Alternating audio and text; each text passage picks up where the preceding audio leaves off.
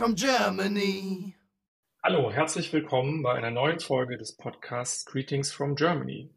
Wir sind ehemalige Teilnehmer und Teilnehmerinnen des Parlamentarischen Patenschaftsprogramms für junge Berufstätige und haben diesen Podcast ins Leben gerufen, um unsere Erfahrungen, die Erfahrungen von anderen Teilnehmern, ehemaligen Teilnehmern, aktuellen Teilnehmern mit euch zu teilen zum Thema Auslandsaufenthalte, ähm, Liebe zu den USA, das Leben in Gastfamilien und überhaupt Berichte, was das Auslandsjahr mit einer Person macht, wenn sie ein Jahr entscheidet, äh, in ein anderes Land zu gehen. Und in dieser Folge haben wir einen Gast zu Besuch, den unsere Stammhörer schon kennen, nämlich den Moritz aus dem 38. PPP. Und äh, zusammen mit Franzi möchte ich heute mit ihm einen Rückblick auf das hinter ihm liegende Austauschjahr liegen, während ja parallel schon das 39. PPP gerade gestartet ist, wollen wir natürlich von Moritz jetzt nochmal wissen, wie er das Jahr, nachdem er wieder zurück in Deutschland ist, erlebt hat. Hallo Moritz. Hallo. Außerdem haben wir natürlich die Franzi, ich habe es schon erwähnt, vielleicht magst du auch noch mal kurz sagen, wer du bist für die, die zum ersten Mal zuhören. Hi, ich bin Franziska aus dem 28. PPP und war damals in Austin, Texas. Genau, ich bin der Patrick aus dem 17. PPP und bin also 2000, 2001 in Cincinnati, Ohio gewesen. Ja, und von Moritz haben wir im Laufe seines Austauschjahres schon einiges gehört, äh, konnten ihn begleiten, haben schon sehr spannende Sachen erfahren, die er immer zeitnah berichtet hat. Und jetzt ist er seit Juli wieder zurück in Deutschland und wir wollen dieses finale Interview jetzt machen ähm, und einfach mal hören, was noch passiert ist in der Zeit und vor allem auch auf das Thema Reflexion nach dem Austauschjahr eingehen. Ja, und äh, Moritz, dann machen wir das bei dir genauso. Ähm, zur kurzen Vorstellung ähm, mal so ein paar Key Facts über dich für alle, die es vielleicht vergessen haben oder die eben zum ersten Mal zuhören. Ja, also ich bin der Moritz, ähm, komme aus Weichenfeld im nördlichen Teil von Bayern und wohne da jetzt auch wieder nach dem Programm. So, und wo warst du denn in den USA? Also ich war in zwei Orten. Überwiegend war ich in Wilmington in North Carolina. Das ist eine Stadt direkt an der Ostküste und ich war für sechs Wochen während des ZIP-Programms eben in Washington DC. Okay, und wie warst du untergebracht? Hast du in einer Gastfamilie oder in einem Dorm? Genau, ich hatte an beiden Orten jeweils eine Gastfamilie. Hm, und ähm, welche Uni oder welches College hast du besucht? Also ich war für das ähm, Herbstsemester im letzten Jahr am Cape Fear Community College, ähm, eben auch in Wilmington in North Carolina. Okay, und dann gehört ja noch zum Austausch ja ähm, der Job, das Praktikum dazu. Wo hast du gearbeitet? Genau, da werden wir bestimmt später auch nochmal drauf zu sprechen kommen, aber es war ein bisschen vielseitig bei mir. Ich war eben für ein Praktikum in Washington DC im Kongress und hatte danach drei verschiedene Jobs noch äh, in Wilmington, beim Restaurant, in der Fastfood-Kette und im Kino habe ich gearbeitet. Sehr cool, dann können wir nämlich gleich da auch schon einsteigen. Ähm, wir haben uns das letzte Mal ja tatsächlich gehört nach dem SIP, dem Congressional Internship Program. Und äh, du bist dann wieder nach Hause gekehrt und dann ist sozusagen die Praktikums Praktikumsphase gestartet nach dem SIP. Ähm, wenn du sagst, du hattest drei Jobs, ähm, wie war es denn so mit den Bewerbungen, beziehungsweise wie einfach war das drüben eine Stelle zu finden? Also es war natürlich äh, nicht so einfach am Anfang. Man kommt da von diesem Praktikum im Kongress zurück und ist irgendwie an so einem absoluten Hochpunkt und dann geht diese Jobsuche, die Bewerbungssuche aufs Neue los. Und ich meine, in den USA, es gibt genügend offene Stellen, aber es ist trotzdem nicht einfach, immer was zu finden. Und dementsprechend muss man dann trotzdem auch viel Engagement zeigen und äh, lieber mal eine Bewerbung mehr abschicken wie eine zu wenig. Erinnerst du uns auch gerade nochmal dran, was du eigentlich gelernt hast? Ähm, und äh, natürlich dann interessiert uns auch der Bezug zu dem, was du dann letztendlich gemacht hast. Genau, also ähm, mein Ausbildungsberuf ist Bauzeichner in der Fachrichtung Architektur. Ähm, ich habe mir aber schon vor dem Jahr gesagt, dass ich dann in den USA gern mal neue Sachen ausprobieren äh, möchte. Nichtsdestotrotz habe ich auch Bewerbungen als Bauzeichner weggeschickt, aber trotz Jobinterviews habe ich in dem Bereich dann äh, eben nichts gefunden.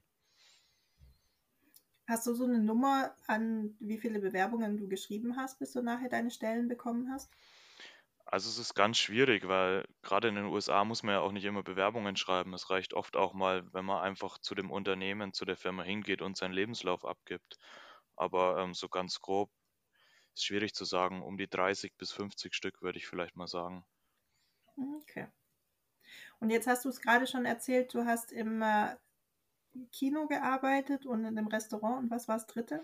Genau, am Anfang habe ich eben bei einer Fastfood-Kette bei Chick-fil-A gearbeitet, ähm, einfach Mhm. weil ich ähm, nach meinem Praktikum in Washington DC war das einfach die schnellste Möglichkeit, irgendeinen Job zu beginnen und da habe ich einfach in der äh, Küche quasi mitgeholfen. Habe den ganzen Job dann aber auch nur eine Woche gemacht und dann habe ich eben was anderes gefunden. Okay. Und es war dann so einfach, auch am Ende wieder zu kündigen und was anderes zu machen? Genau, das ist ja ein Vorteil von den USA. Also es gibt keine Kündigungsfristen. Es gibt im Generellen kann man auch sagen, bei so einfachen Jobs nicht mal einen Vertrag oder ein Arbeitspapier, der einem vorliegt. Man äh, kann quasi einfach sagen, äh, ich habe keine Lust mehr und äh, gehen. So war es dann bei mir auch bei meinem ersten Job. Ähm, ich habe dann einfach dem zuständigen Manager am Tag selber gesagt, ähm, ja, mir gefällt es hier nicht mehr und ich möchte was Neues machen und deswegen ist das heute mein letzter Arbeitstag. Kriegt man eigentlich heute immer noch einen äh, Paycheck? Ich bin ja schon vor einigen Jahren da gewesen, oder ist es mittlerweile digital? Sowohl als auch, ich hatte beides. Ähm, also man kann schon wirklich tatsächlich noch diesen Zettel kriegen, mit dem man dann quasi zur Bank hinläuft, um sich das äh, Geld abzuholen. Okay, wie oft spannend. bist du bezahlt worden? Also in den USA, das ist immer, oder war bei mir immer so bi-weekly, das heißt, man hat das Gehalt alle zwei Wochen bekommen. Okay. Das hat sich also zumindest nicht geändert. Und äh, jetzt hast du da in der Küche mitgeholfen und ähm, hast dann nach einer Woche gekündigt. Und wie ging es dann weiter? Genau, also dieser Job da in der Küche, beziehungsweise eigentlich bei dem Unternehmen, das war ja das Problem und diese Arbeitskultur, das hat mir einfach überhaupt nicht gefallen und da war ich dann schon ein bisschen frustriert und äh, war auch einer meiner Tiefpunkte, weil ich einfach keine Lust mehr hatte, ähm, da was zu machen. Ähm, genau, dann habe ich mich eben umgeschaut. Ähm, ich meine, ich habe in Deutschland auch schon ein bisschen in der Gastronomie gearbeitet, immer nebenbei.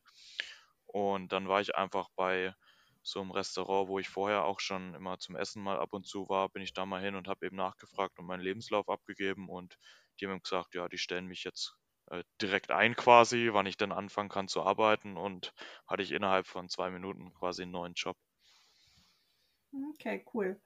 Und äh, das war dann in Vollzeit die Stelle oder wie viele Stunden hast du da gearbeitet in der Woche? Ähm, generell war ich verfügbar für Vollzeit, aber das hat sich dann immer so, es waren dann immer so drei bis vier Tage in der Woche ähm, und dann jeden Tag so sieben bis acht Stunden. Mhm. Jetzt haben wir schon mal eine, Folge über ähm, Essen gehen oder Fast Food in den USA gemacht. Ich erinnere mich an die Trinkgelddebatte, wo wir auch teilweise ein bisschen falsch gelegen haben. Jetzt ja mal ganz spannend, äh, wenn du auch da gearbeitet hast, das mal von der Seite zu hören, wie, wie das funktioniert.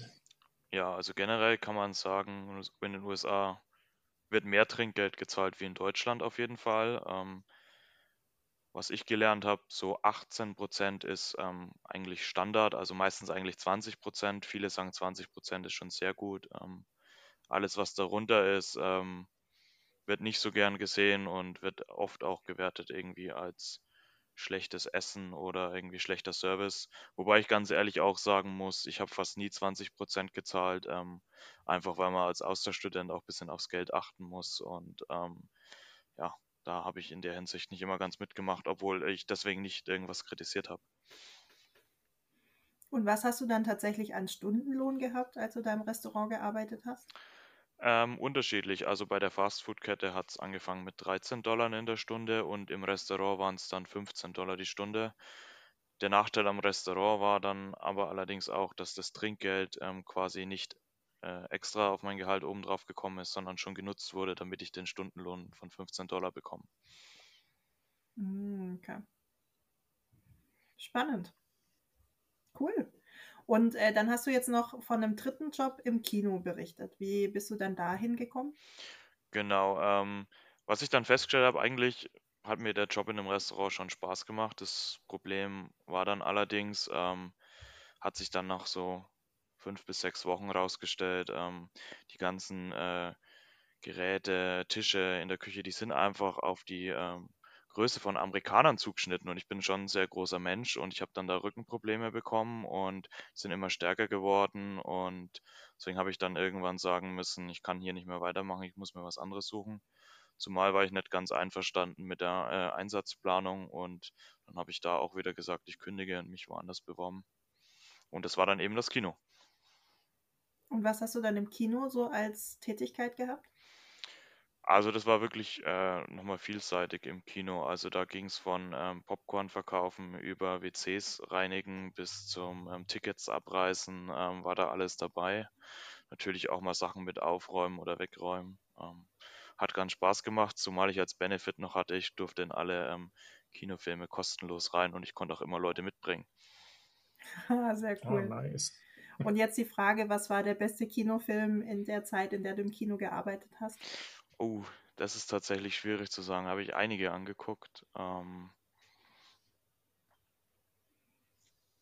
will ich mich jetzt nicht festlegen an der Stelle, aber es war auf jeden Fall ganz interessant, weil äh, viele Filme auch äh, so äh, vorher rausgekommen sind, bevor sie in Deutschland verfügbar waren. Und ähm, von dem her habe ich da schon einige Sachen gesehen, die in Deutschland noch nicht zu sehen waren. Sehr cool. Das heißt, wenn du jetzt so zurückblickend auf deinen Job schaust, ähm, würdest du sagen, es hat dich bereichert, auch andere Jobs zu machen im Vergleich jetzt zu Bauzeichner? Oder würdest du sagen, okay, so im Nachgang würde ich doch lieber irgendwie in die Bauzeichner-Ecke gehen für die Stelle?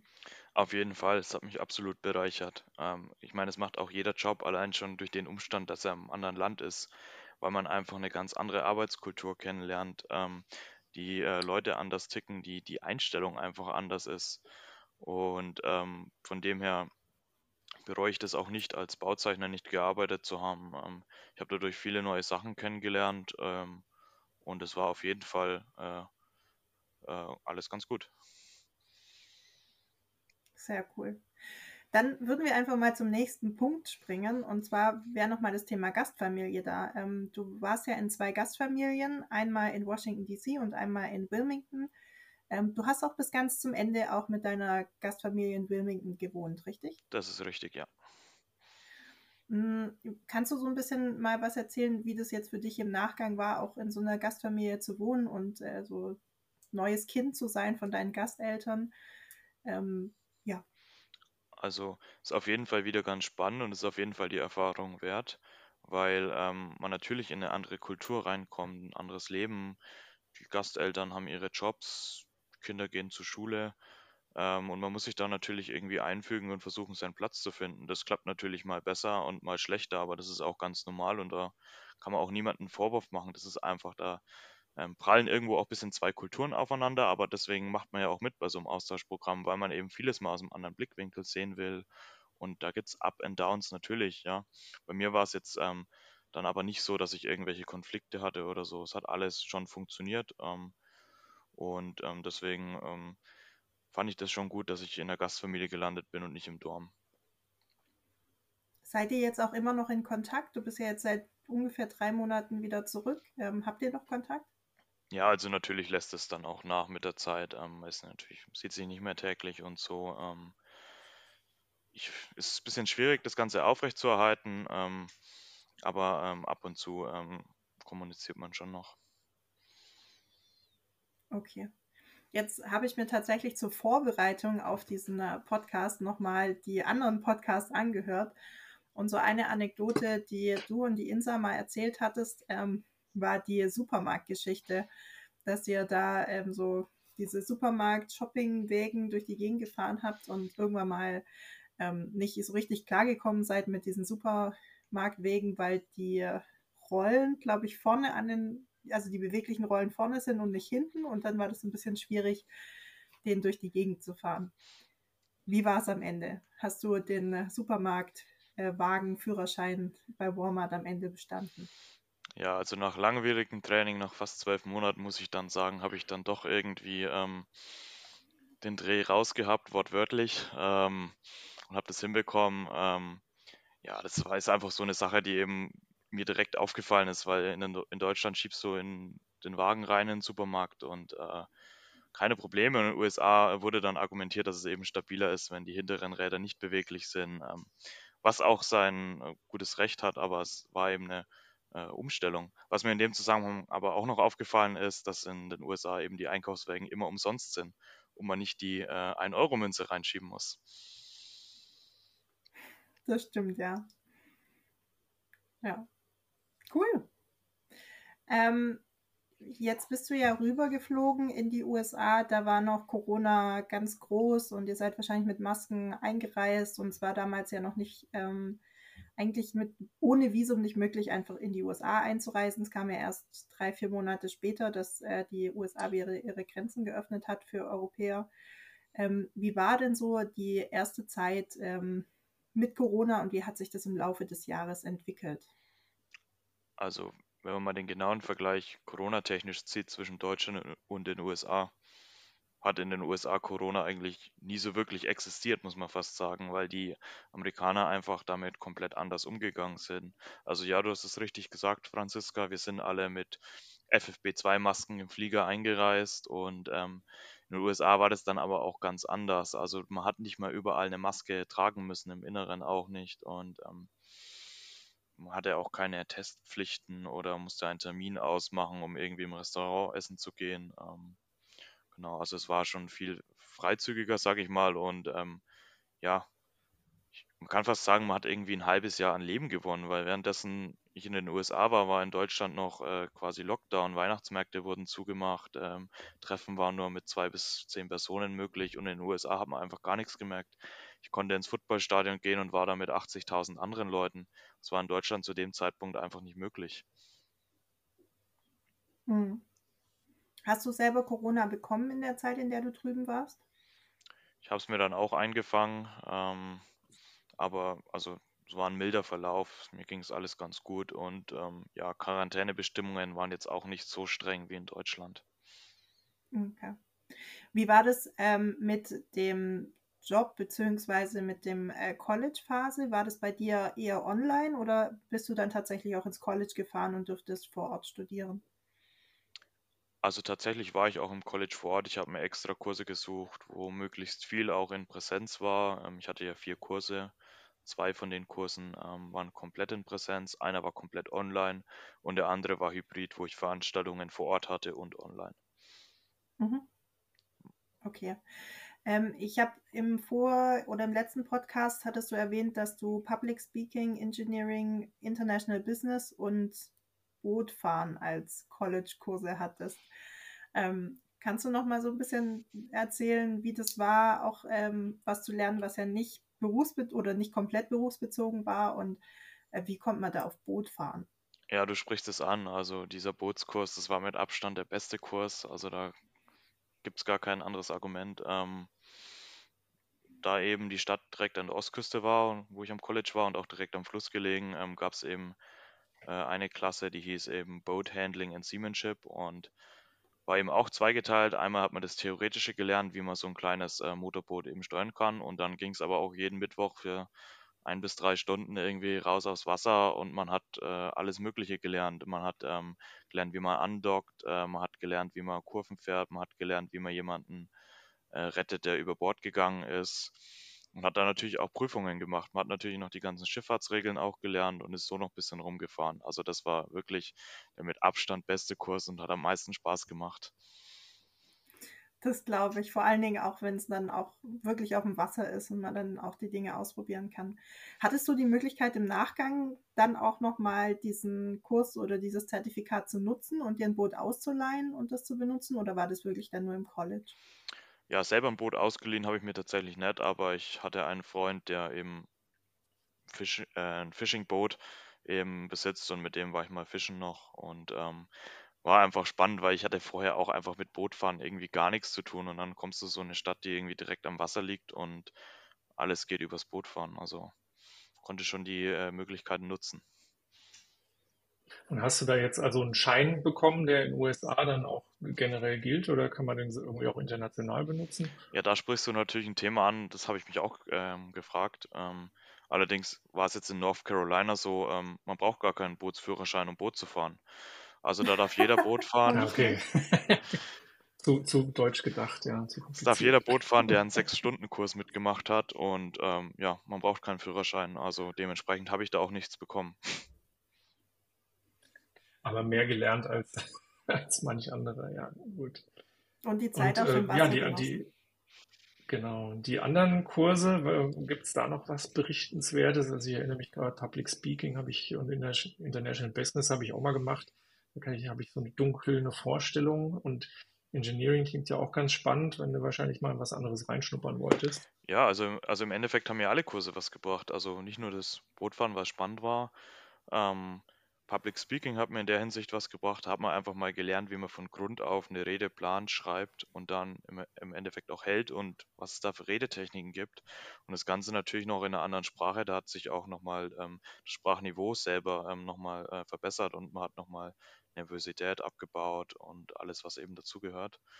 Ähm, genau, der Engineering-Kurs, Engineering Graphics hieß der, ähm, der kam quasi meiner Bauzeichenausbildung ziemlich nahe. Ähm, war trotzdem interessant zu sehen, wie es auf der amerikanischen Seite eben ähm, gelernt wird und äh, die Dinge vermittelt werden. Genau, und dann hatte ich noch International Business. Äh, das war der Kurs, mit dem ich mich am schwersten getan habe, weil da eben sehr viel Inhalt war in kurzer Zeit und ich nicht immer ganz mitgekommen bin. Haben mir trotzdem was gebracht, weil ich jetzt ähm, zukünftig dann irgendwann mal in die Richtung International Business gern irgendwas studieren möchte. Von dem her kann ich sagen, war das ja. College äh, rundum eine Bereicherung für mich. Cool. Ich habe tatsächlich damals auch einen Intercultural Management Kurs gemacht und es war auch einfach mal spannend zu sehen, welche Aspekte denn da auch so berücksichtigt werden müssen für ähm, ja, das interkulturelle Zusammenarbeiten. Sehr gut.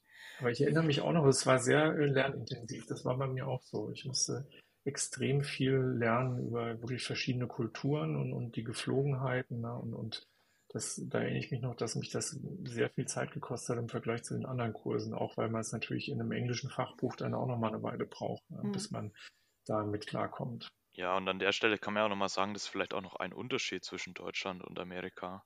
Zwischen Uni in Deutschland und irgendwie College in den USA. In den USA gibt es einfach viel mehr Prüfungen, auch schon während des Semesters. Also man hat immer irgendwelche Hausaufgaben zu erledigen, die benotet werden. Äh, während hingegen in Deutschland ja mal quasi am Ende quasi die eine Prüfung hat, wo viel äh, abgefragt wird. Und deswegen ist es natürlich auch immer schwierig, wenn man nicht so viel mitkommt in den USA, vor allem weil es da eben auch in einer anderen Sprache ist, ähm, dann da immer auch die Leistungen abzuliefern, die man vielleicht von sich selber erwartet. Weißt du noch, was du so als Endnoten hattest in deinen Kursen? Ja, weiß ich noch. Tatsächlich hatte ich in allen Fächern äh, die Note A, bis auf den Bootskurs, da hatte ich die Note B. Okay. Und A ist ja auch eigentlich eine 1 oder ja, 1 in dem Rahmen, ja, was bei uns genau. Wäre. Ja, super. Sehr cool.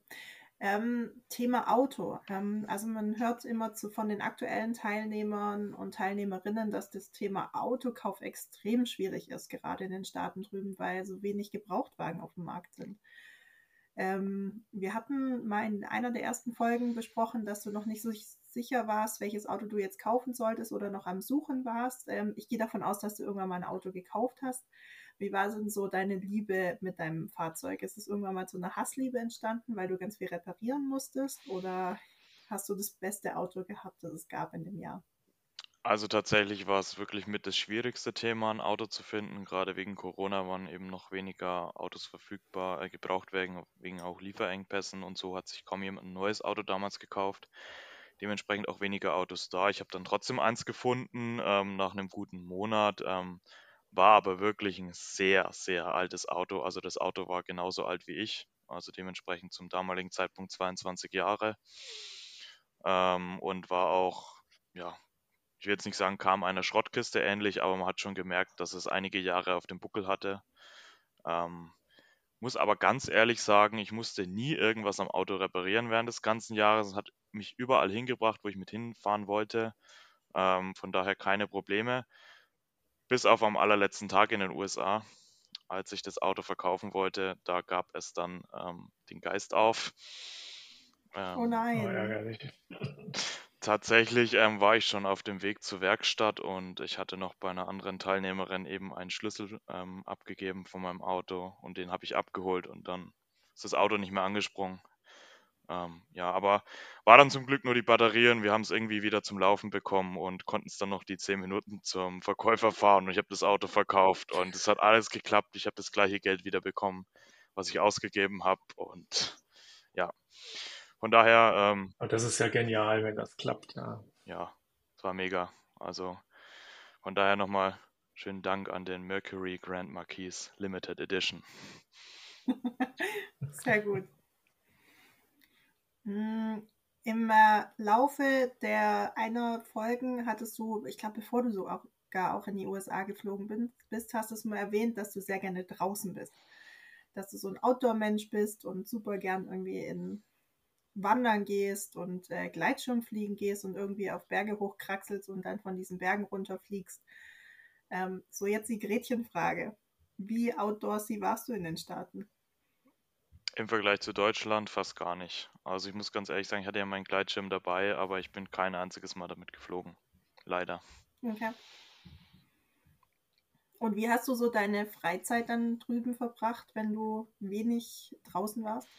Also ja, ich will jetzt gar nicht, ich war jetzt über schon einige Male auch draußen, war auch mal Skifahren oder Wandern, aber ich war halt viel auch am Strand, das muss ich ganz ehrlich sagen, ähm, weil ich hatte halt zehn Minuten und dann hatte ich vier Strände zur Auswahl. Das heißt, ich war jede Woche, keine Ahnung, zwei, drei, vier, fünf Mal am Strand und wenn es nur zum Laufen gehen war, weil es einfach so schön war und dieses entspannende Lebensgefühl da, wenn man einfach am Strand ist, ähm, kann man einfach mit nichts vergleichen. Also wer kann denn von sich behaupten, er geht arbeiten und dann fährt er fünf Minuten weiter und macht einen entspannten Abend am Strand.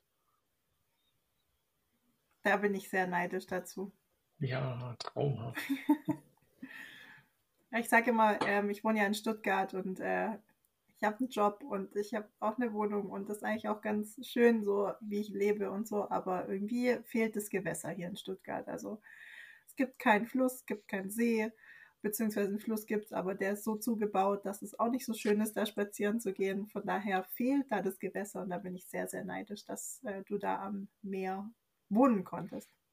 Ja, und der Fluss ersetzt das Meer auch irgendwie nicht, denn ne, in Frankfurt ist es ja auch gegeben, aber es ist immer noch nicht das Gleiche. Immer dann, wenn ich im Urlaub ans Meer komme, dann, dann ähm, bin ich danach immer auch ganz wehmütig. Äh, Geht mir aber eigentlich auch so bei den Bergen. Und es gibt ja doch Wohnkombinationen, wo sogar beides möglich ist. Und da bin ich schon auch neidisch, wenn ich solche Berichte bekomme. Ne? Auf der anderen Seite freue ich mich umso mehr, wenn ich eins von beiden mindestens im Urlaub haben kann.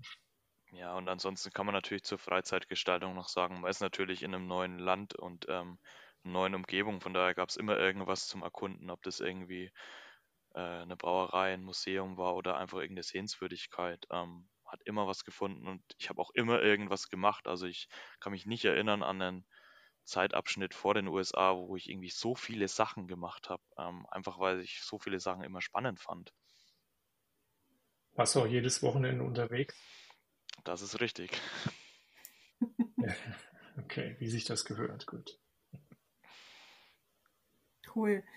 Ähm, du hattest auch erzählt, vor dem PPP ja, dass das dein erstes Mal außerhalb Europas sein wird, ähm, dass du über einen großen Teich rüberfliegst und ja, das, den Boden Europa ähm, verlässt. Ähm, du hattest da auch ganz große Erwartungen an die Zeit da drüben. Ähm, jetzt so im Nachgang reflektiert, ähm, hat es denn die Erwartungen erfüllt? Auf jeden Fall würde ich sagen. Also vor allem, was ich mir vorher vorgestellt habe und wie es dann wirklich war, das hat sich einigermaßen gut gedeckt. Es waren jetzt keine sehr großen Überraschungen dabei oder Sachen, auf die ich komplett unvorbereitet war. Ähm, von dem her, es war schon ein Abenteuer, das muss man auf jeden Fall dazu sagen. Das ist auch gut so, ähm, weil man natürlich auch auf sich selbst gestellt ist in einem anderen Land. Ähm, nichtsdestotrotz ähm, war das einfach die beste Zeit in meinem Leben bisher und ich bereue überhaupt nichts, was ich gemacht habe und ich würde es sofort wieder machen. Sehr cool. Kannst du auch das an so ein, zwei Punkten festmachen, wo du bei dir Veränderungen gespürt hast, jetzt vielleicht auch auf dem Weg wieder zurück, wo du sagst, okay, das hätte ich wahrscheinlich nicht gemacht, hätte ich am PPP nicht teilgenommen? Ja, also was man auf jeden Fall festgestellt hat, man wird natürlich sehr viel selbstständiger, weil man sehr viele Sachen einfach alleine regelt und weil einfach in einem anderen Land einfach niemanden für einen da ist, also so von Haus auf. Und ähm, deswegen ähm, ändert sich einfach die Herangehensweise an viele Dinge. Man wird einfach offener, ähm, man nimmt Sachen vielleicht auch mal gelassener hin. Was mir auch noch aufgefallen ist, in Deutschland gibt es immer so viele Regeln, äh, Strukturen und, und Ordnungen und in den USA kann man einfach mal, kann man einfach mal was machen und äh, dadurch verändert man sich natürlich auch. Äh, Moritz, du hattest vorhin mal kurz erwähnt, dass du so einer deiner Tiefpunkte war nach dem ZIP und in der Jobphase dass du da gesagt hast, da hattest du irgendwie keine Lust und das war ganz schwierig, diesen Job zu finden. Ähm, ja, wäre das so dein lowest low, das du in einem Jahr hattest, beziehungsweise im Vergleich nochmal dazu, was war denn so das highest high, das du in deinem Jahr hattest? Auf jeden Fall, das war so der Tiefpunkt. Das war dann so Anfang März. Ich war im Job unzufrieden. Ähm, und ich wusste irgendwie nicht so ganz, was ich machen sollte. Und ein Punkt, den man da vielleicht auch mal ansprechen muss, ist, ähm, dadurch, dass man eben so viel unternimmt, auch während so einem Jahr und auch immer viel unterwegs ist. Klar, man kommt immer mit vielen Menschen in Kontakt, aber es ist irgendwie nicht so einfach, so wirklich feste und gute Freunde zu finden. Und ähm, sitzt man dann einfach manchmal abends da und denkt sich so, was mache ich hier eigentlich? Ähm, deswegen, ähm, ja, war das auf jeden Fall der Tiefpunkt, aber ich habe das dann auch wieder nach paar Tagen geschafft, da rauszukommen, einfach einen neuen Job angefangen, andere Sachen gemacht in der Freizeit und ähm, genau. Kannst du noch an zukünftige Teilnehmer und Teilnehmerinnen oder aktuelle Teilnehmer und Teilnehmerinnen weitergeben? Was ist so ein Geheimrezept, den, das du jetzt hättest, um Leute da drüben kennenzulernen? Ja, was man da auf jeden Fall wissen muss, ist, dass man das Thema Einsamkeit einfach mal nicht unterschätzen darf und darauf vorbereitet sein muss. Leute kennenlernen, natürlich einfach offen sein, auf Leute zugehen, die ansprechen. Von Anfang an vielleicht irgendein Event suchen, irgendwie, was irgendwie wöchentlich oder im Monat einmal ist, äh, wo man hingehen kann. Bei mir war es dann zum Beispiel so, ich habe ähm, eine Veranstaltung gefunden, da war dann jede Woche ein Tischtennisturnier und da konnte man hingehen und da habe ich mich dann immer mit den Leuten getroffen und es hat dann auch Spaß gemacht. Hm, okay, das ist ein guter Trick. Mein Trick war damals, ähm, ich war bei so ganz vielen Meetups. Ähm, also ich, da gab es irgendwie den German Meetup und dann bin ich halt da mal hingegangen oder ähm, ja andere Meetups zu bestimmten Themen und ähm, habe darüber Leute kennengelernt. Aber ich kann das auch sagen, ich fand es auch ganz schön schwierig, so jemanden langfristig kennenzulernen oder Leute langfristig kennenzulernen, mit denen man sich mal regelmäßig treffen kann. Ja, ich fand das auch durchaus schwierig, ähm, wobei ich auch recht viele PWPler in meiner Ecke hatte, also nicht direkt an der Uni, doch eine noch, aber halt nicht alle. Aber dann war man noch leider äh, immer in der Verlegenheit, sich dann mit denen auch zu treffen, was auch super cool war. Wir haben auch viel unternommen. Aber das ist natürlich vielleicht im Gedanken des Programms nicht so förderlich und auch nicht sprachlich so förderlich gewesen. War aber halt, ich sag mal, einfacher da natürlich das freundschaftliche Verhältnis aufzubauen. Und ansonsten musste man, glaube ich, auch so die Geheimrezepte nutzen, so International Students äh, Treffen mitmachen, habe ich auch gemacht, ne? Oder sich ähm, eine Freundin dann gemacht, äh, irgendwo zum Beispiel bei so einer äh, Campusorganisation, jetzt religiös oder was auch immer, äh, was, was einen da interessiert, zu engagieren, wo man dann halt auch in so regelmäßige Treffen eher reinkommt. Ich glaube, das kann eine große Hilfe sein. Und was auch ganz wichtig ist, du hast es ja gerade angesprochen, Patrick, man muss einfach über das Thema reden.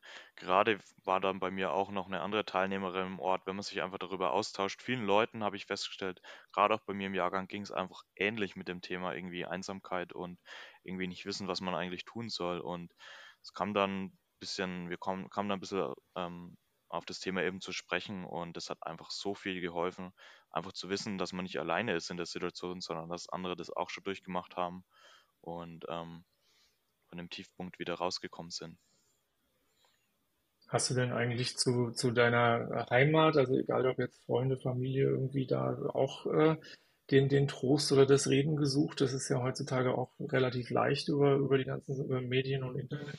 Also tatsächlich jetzt erstmal nicht direkt, weil die ja auch mit der Situation irgendwie mhm. wenig zu tun äh, gehabt haben und ähm, ja, sie hätten mich natürlich aufmuntern können, aber im Endeffekt hat es mir vielleicht nicht so viel gebracht, wie einfach mit den Leuten vor Ort irgendwie zu reden. Das war dann auch gut. Ähm, ich hatte tatsächlich einen äh, Blogartikel auch über das Thema geschrieben und da habe ich ganz viele äh, positive Rückmeldungen auch von Leuten aus der Heimat bekommen, ähm, die mich aufgemuntert haben. Und das hat mir auch weitergeholfen dann. Aber es ist, glaube ich, ein guter Punkt, dass man, wenn man in der gleichen Situation ist mit jemandem, ne, mit der, der, der das auch erlebt, natürlich äh, leichter zusammenfindet oder auch leichter vielleicht das Verständnis findet als jemand, der halt weiter weg ist oder halt was ganz anderes gerade erlebt. Ich glaube schon, dass das einen Unterschied macht. Und es ist tatsächlich ein wichtiges Thema, ähm, weil wenn wir jetzt gerade über Hoch- und Tiefpunkt reden, ähm, gerade Außenstehende denken immer nur, ein Jahr ist einfach nur ein Höhepunkt, von einem Höhepunkt zum anderen. Man sieht irgendwie die tollen Bilder auf Instagram, man hört ständig von der neuen Reise, davon, dass man neue Freunde gefunden hat dass man jetzt einen neuen Job hat und so, aber es gibt eben halt auch die anderen Seiten während so einem Auslandsjahr und ähm, die gehören halt eben auch dazu. Auf jeden Fall. Ich sage auch immer, das war eins der schönsten Jahre, die ich hatte drüben, aber es war auch eins der härtesten Jahre. Und weil es aber auch eins der härtesten Jahre ist und man einfach über sich selber hinauswächst und neue Grenzen kennenlernt, ähm, war es einfach so bereichernd, so im Nachgang auch äh, zurückzublicken. Okay. Ähm, Moritz, den highest Highpunkt war was? Also da kann ich gar keinen einzelnen Punkt rauspicken. Was natürlich super war, um einfach mal ein paar Stichworte zu nennen, war die Reisezeit am Ende, weil man einfach so viele Sachen erlebt hat. Ich hatte das Praktikum in Washington DC, wo ich dann sogar den Bundeskanzler treffen durfte. Und natürlich auch ganz am Anfang, wenn man einfach ankommt, man ist einfach so irgendwie so energiegeladen, einfach so aufgeladen will irgendwo hin mit sich, weil so viel auf einmal möglich scheint. Also da gab es mehrere Punkte und ähm, ich würde einfach das ganze Jahr einfach als Highlight bezeichnen vielleicht. Okay, cool.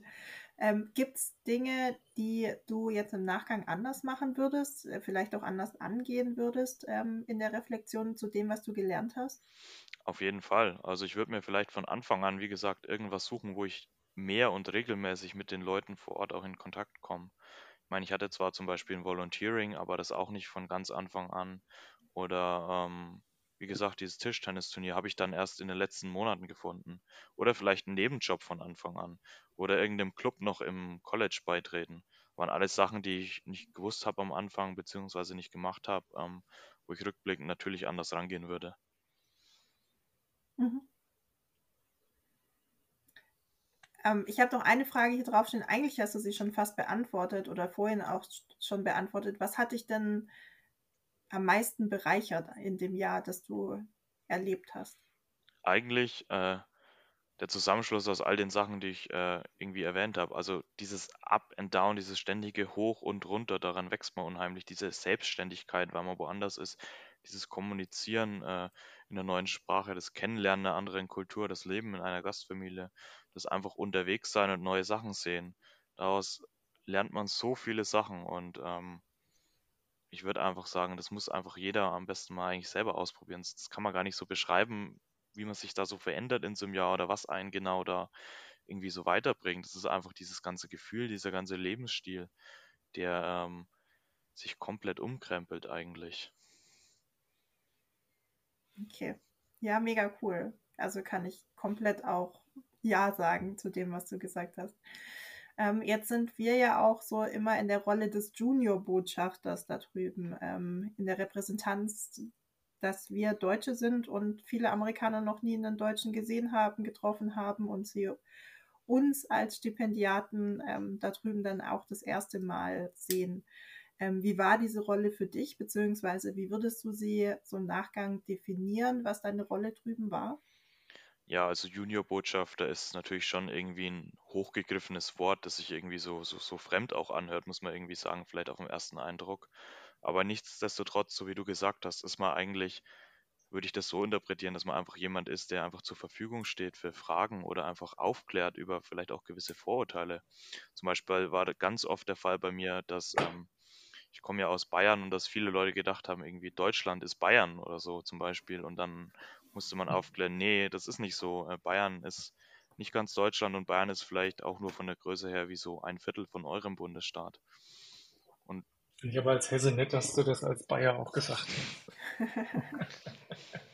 ja, nee, und was noch dazu kommt, als Juniorbotschafter, also ich meine, ich konnte dann schon ein bisschen mehr auch in die politische Richtung noch gehen, eben durch mein Praktikum da im Kongress und da auch noch ein, zwei Themen mit einbringen. Ich durfte ja auch äh, Politiker treffen und eben auch, wie gesagt, unseren Bundeskanzler. Von dem her habe ich mich schon eigentlich ziemlich wohl gefühlt, auch in der Rolle als Juniorbotschafter. Wenngleich man die natürlich jetzt nicht sagen kann, man muss das und das und das machen. Also es sind ganz viele Facetten. Das kann irgendwie Volunteering sein, das können politische Aktivitäten sein, das kann einfach der Austausch mit Menschen vor Ort sein. Sehr cool. Ähm, ein Teil vom PPP ist ja am Ende auch immer noch das Nachbereitungsseminar. Da kommt man so nach Hause und hat so den Re-Entry-Schock, wenn es das gibt. Und dann ist man auch auf dem Nachbereitungsseminar und darf nochmal Revue passieren lassen, was jetzt so die letzten 12, 14 Monate passiert ist mit dem Programm. Wie war denn für dich das nach Hause kommen? Ja, ist natürlich keine einfache Situation. Ähm, wenn man da aus so einem Jahr wiederkommt, man hat irgendwie alles erlebt und dann irgendwie in den letzten Tagen realisiert man auch so, oh, jetzt geht's nach Hause und man will das eigentlich gar nicht und dann plötzlich sitzt du irgendwie in dem Flieger und zack, boom, bist du in Frankfurt gelandet und die eigene Familie steht da und holt dich ab und äh, du weißt irgendwie, jetzt geht's irgendwie wieder ins alte Leben zurück, aber irgendwie auch nicht, weil du dich ja eigentlich weiterentwickelt hast und so viele neue Pläne hast. Von daher würde ich jetzt einfach mal sagen, ich habe mich schon ein bisschen schwer getan. Ich habe mich aber schon wieder eingelebt. Ähm, wobei eingelebt das eine ist, angekommen ist man immer noch nicht so wirklich. Ähm, weiß auch nicht, ob man das nie wird, wenn man so ein Auslandsjahr oder Semester mal gemacht hat. Und wie war das Nachbereitungsseminar für dich? Was ist dann so auf dem Nachbereitungsseminar passiert? Also das Nachbereitungsseminar war, war jetzt dann ungefähr zwei Monate, nachdem wir eben wieder in Deutschland angekommen sind. Und hat man dann als erstes Mal auch wieder die ganze Gruppe gesehen. Also alle Leute, die mit in den USA waren. Es war natürlich schon wieder schön, weil da wieder die ganzen Erinnerungen und Erlebnisse aufgekommen sind. Was an Programmpunkten eben äh, anstand beim Nachbereitungsseminar, ähm, war eben einerseits nochmal so diese interkulturelle Reflexion von dem ganzen Jahr. Also wie schätzt man Situationen ein, was ist passiert, was war gut, was war schlecht. Aber vor allem auch einfach der Austausch ähm, mit den anderen Studenten und äh, mit den Austauschorganisationen. Und ein Punkt war natürlich auch noch ganz wichtig. Wir haben alle unsere ähm, Zertifikate, unsere Teilnahmeurkunden bekommen und da waren eben auch Vertreter von der Botschaft der Amerikaner anwesend und von der Bundestagsverwaltung. Es war dann ein bisschen auch so ein festlicher Rahmen, alles sehr schön gekleidet, Anzug, Kleid, wie auch immer. Es war einfach ein sehr schöner Abschluss. Sehr schön. Ich war ja tatsächlich auch mit dabei als Teamerin ähm, auf dem Nachbereitungsseminar. Und für mich war es erste Nachbereitungsseminar. Also ich habe damals mein eigenes gemacht und jetzt eures zehn Jahre später. Und es war auch super spannend, auch so die Reflexion nochmal mitzumachen, zehn Jahre später. Ähm, von daher war es auch echt schön, euch dabei zuzuschauen, wie ihr so die, diesen Weg dann nochmal diese drei Tage gegangen seid. Gibt es noch andere Themen, die dir so aufgefallen sind, als du zurückgekommen bist nach Deutschland, wo du gesagt hast, boah, das hatte ich voll vergessen, dass das so hier funktioniert oder wie das so läuft in Deutschland? Ja, was ich vorhin schon kurz angesprochen hat, es hat irgendwie alles seine Ordnung in Deutschland oder irgendwelche Regeln oder Vorgehensweisen, die man einhalten muss. Zum Beispiel, wenn du dich arbeitslos meldest, musst du dich irgendwie so und so viele Tage vorher melden oder gleich am ersten Tag, damit du da irgendwie Anspruch hast. Ähm, das gab ganz viele kleine Dinge. Also es ist schwierig, da irgendwie ähm, aus den USA nach Deutschland zu kommen und dann direkt irgendwie wieder alles 100% am Laufen zu haben. Ähm, ist einfach ein Prozess, den man mitmachen muss und äh, man braucht natürlich auch ein bisschen Zeit. Okay. Jetzt äh, ganz spannend, ähm, interessiert mich tatsächlich auch, wie geht es denn bei dir so weiter? Ähm, also jetzt ist PPP vorbei und du bist wieder in Deutschland und ich weiß jetzt, dass du morgen äh, verreisen wirst. Ähm, aber was sind so, hast du schon Pläne, wie es weitergeht? Was sind so die nächsten Steps? Ja, das ist natürlich eine ganz spannende Frage, ähm, weil ich natürlich für mich gesagt habe vor dem USA-Jahr, ich möchte in dem USA ja was ausprobieren und ich bin mir auch sicher, dass ich danach wahrscheinlich in eine andere Richtung irgendwie gehen möchte, irgendwie nicht meinen alten Beruf wieder ergreifen möchte. Und was du jetzt auch schon gesagt hast, Franzi, für mich geht es jetzt eben ähm, nach Frankreich und Spanien eben auf den Jakobsweg. Das ist ein äh, Wanderweg eben an der Küste von Spanien. Das sind eben 800, über 800 Kilometer und den werde ich jetzt eben laufen im Oktober und im November. Und was alles danach kommt, äh, steht noch in den Sternen. Für mich ist auf jeden Fall klar, ich will in Zukunft mal studieren. Eben am besten irgendwas im Bereich International Business. Aber ich habe eben auch aus den USA ja gelernt, dass wenn ich irgendwas machen will, dann sollte ich die Sachen einfach machen und jetzt äh, meine Chancen, die ich habe, eben nutzen. Und ähm, deswegen ähm, mache ich jetzt die Sachen, auf die ich Lust habe. Sehr schön. Ich kann dir da tatsächlich noch ein Sprichwort mitgeben, den mir meine Schwester neulich mitgegeben hat, weil ich bin bei sowas auch immer so ein Schisser und so ein sehr sicherheitsbedürftiger Mensch. Und sie hat mir den Spruch mitgegeben, weißt du was? Wasser wird nicht wärmer, je länger du wartest. Deswegen kannst du eigentlich auch sofort springen. Du musst nicht immer erst warten, sondern ja, einfach machen. Das stimmt auf cool. jeden Fall. Ähm, PPP Alumni Verein, ähm, wir hatten ja schon Vorgespräch ähm, und da hast du auch schon erzählt, dass du Mitglied geworden bist bei den PPP Alumnis. Also wir freuen uns äh, sehr, dass du zukünftig da auch weiter mit dabei bist und äh, dich dann auf den Reunions und Veranstaltungen rund um das PPP auch weiter treffen zu können. Ja, man will ja natürlich auch in irgendeiner Weise was zurückgeben dem Programm. Es ist ein so tolles Programm, hat einem so viele Chancen und Möglichkeiten eröffnet und ähm, der Alumni-Verein ist eine sehr gute Sache, bin ich der Meinung, um sich einfach auszutauschen, Sachen Revue passieren zu lassen oder eben das Programm zu promoten oder sich anderweitig irgendwo einzubringen. Ja, wir sollten auf jeden Fall gucken, dass wir uns dann auch mal in echt treffen. Ihr zwei habt euch ja jetzt schon getroffen, ne? also spätestens nächstes Jahr. Jetzt bist du erstmal unterwegs. Das ist natürlich noch, noch wichtiger, aber ich glaube, es ist wirklich eine schöne Chance, um auch zu netzwerken und einfach auch in Verbindung zu bleiben, sich auszutauschen. Wir sagen auch immer, und wenn es nur dazu dient, mal in irgendeiner Stadt auf der Couch bei jemandem zu crashen, dann kann man das auch, wenn man da sein Netzwerk hat. Ähm, aber kann einen auch ein Leben lang halt verbinden und auch mit dem Programm verbunden halten. Auf jeden Fall kann ich jedem nur empfehlen, da Mitglied zu werden. Das ist eine sehr gute Sache. Äh, Moritz, du bist ja während dem Jahr auch ganz schön rumgekommen. Ich habe dich so ein bisschen auf Instagram ähm, gestalkt und habe immer ganz tolle Bilder von dir gesehen mit ganz vielen PvP-Lern ähm, beim Reisen. Was waren denn so deine drei Highlights ähm, beim Reisen, wo man unbedingt mal hin muss, wenn man in den USA ist? Ganz schwer zu sagen. Es gab ganz viele Highlights natürlich. Ähm, was mir super gut gefallen hat, war einfach meine Zeit auch in Washington DC, weil es eine super schöne Stadt ist. Ähm, New York fand ich auch gut. Und natürlich am Ende die Reisezeit, die drei Wochen, wenn du einfach jeden Tag unterwegs bist. Ich war da persönlich an der Westküste unterwegs und habe einen Roadtrip gemacht für drei, ähm, drei Wochen und habe da so viel einfach erlebt und mitgenommen und auch gelernt, neue Leute gesehen. Ähm, ja, aber generell muss man auch sagen, ähm, es gibt so viele schöne Orte einfach in den USA. Man sollte nicht immer nur nach den großen Städten gehen. Ähm, es gab zum Beispiel auch einen kleineren Ort, Atlantic Beach hieß der bei uns in North Carolina. Da war ich zweimal und das hat mir super gefallen. Sehr cool. Ähm, wo warst du denn genau auf deiner Abschlusstour, wenn du sagst an der Westküste? Also wir sind zu fünft ähm, erstmal zum Yellowstone Nationalpark äh, hingeflogen und dann hingefahren und waren da ähm, drei, vier Tage und ähm, dann ging es weiter eben nach Los Angeles von dort aus sind wir dann zu dritt quasi die Runde gefahren. Los Angeles, Highway 1 Richtung San Francisco. Dann von San Francisco aus rüber zum Yosemite Nationalpark, Richtung Grand Canyon in Arizona und äh, Las Vegas. Und am Ende haben wir dann noch ähm, San Diego mitgenommen und wieder zurück nach Los Angeles. Okay, das klingt nach sehr, sehr viel Fahren, aber auch sehr, sehr viel Anschauen auf dem Weg dahin. Sehr, sehr viel fahren, sehr, sehr viel anschauen. Noch mehr Spaß, noch mehr neue Eindrücke. Einfach die beste Zeit überhaupt und es war einfach der krönende Abschluss von dem ganzen Jahr. Sehr cool. Ähm, wenn du jetzt nochmal deine Weisheiten aus dem USA-Jahr ähm, zurückgeben könntest an zukünftige Teilnehmer und Teilnehmerinnen oder auch Bewerber und Bewerberinnen, was würdest du denen mitgeben? Einfach machen.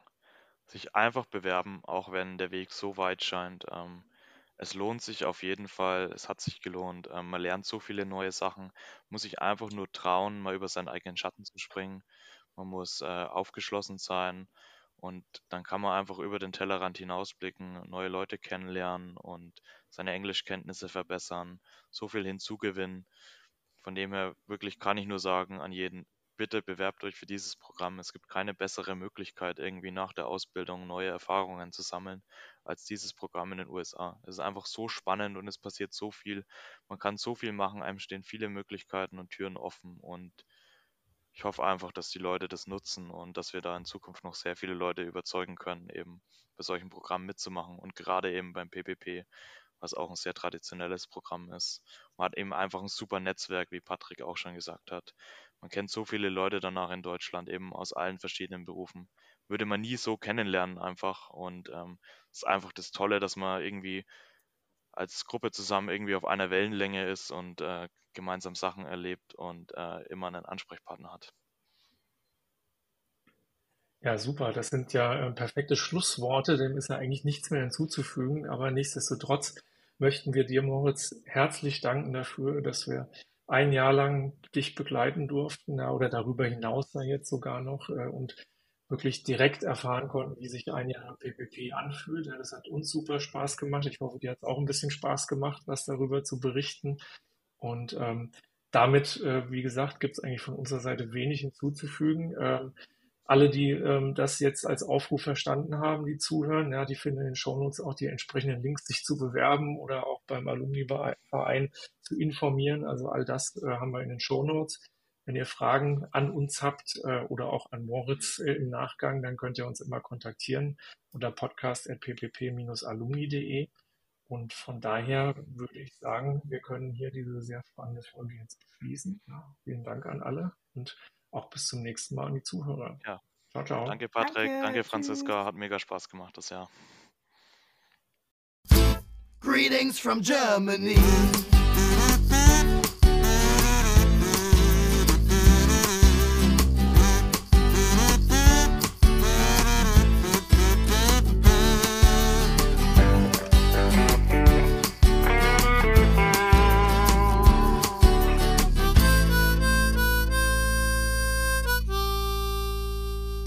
From Germany. Greetings from Germany ist eine Produktion des PPP Alumni e.V., dem ehemaligen Verein des Parlamentarischen Patenschaftsprogramms für junge Berufstätige. Für Fragen und Anmerkungen meldet euch bei podcast.ppp-alumni.de.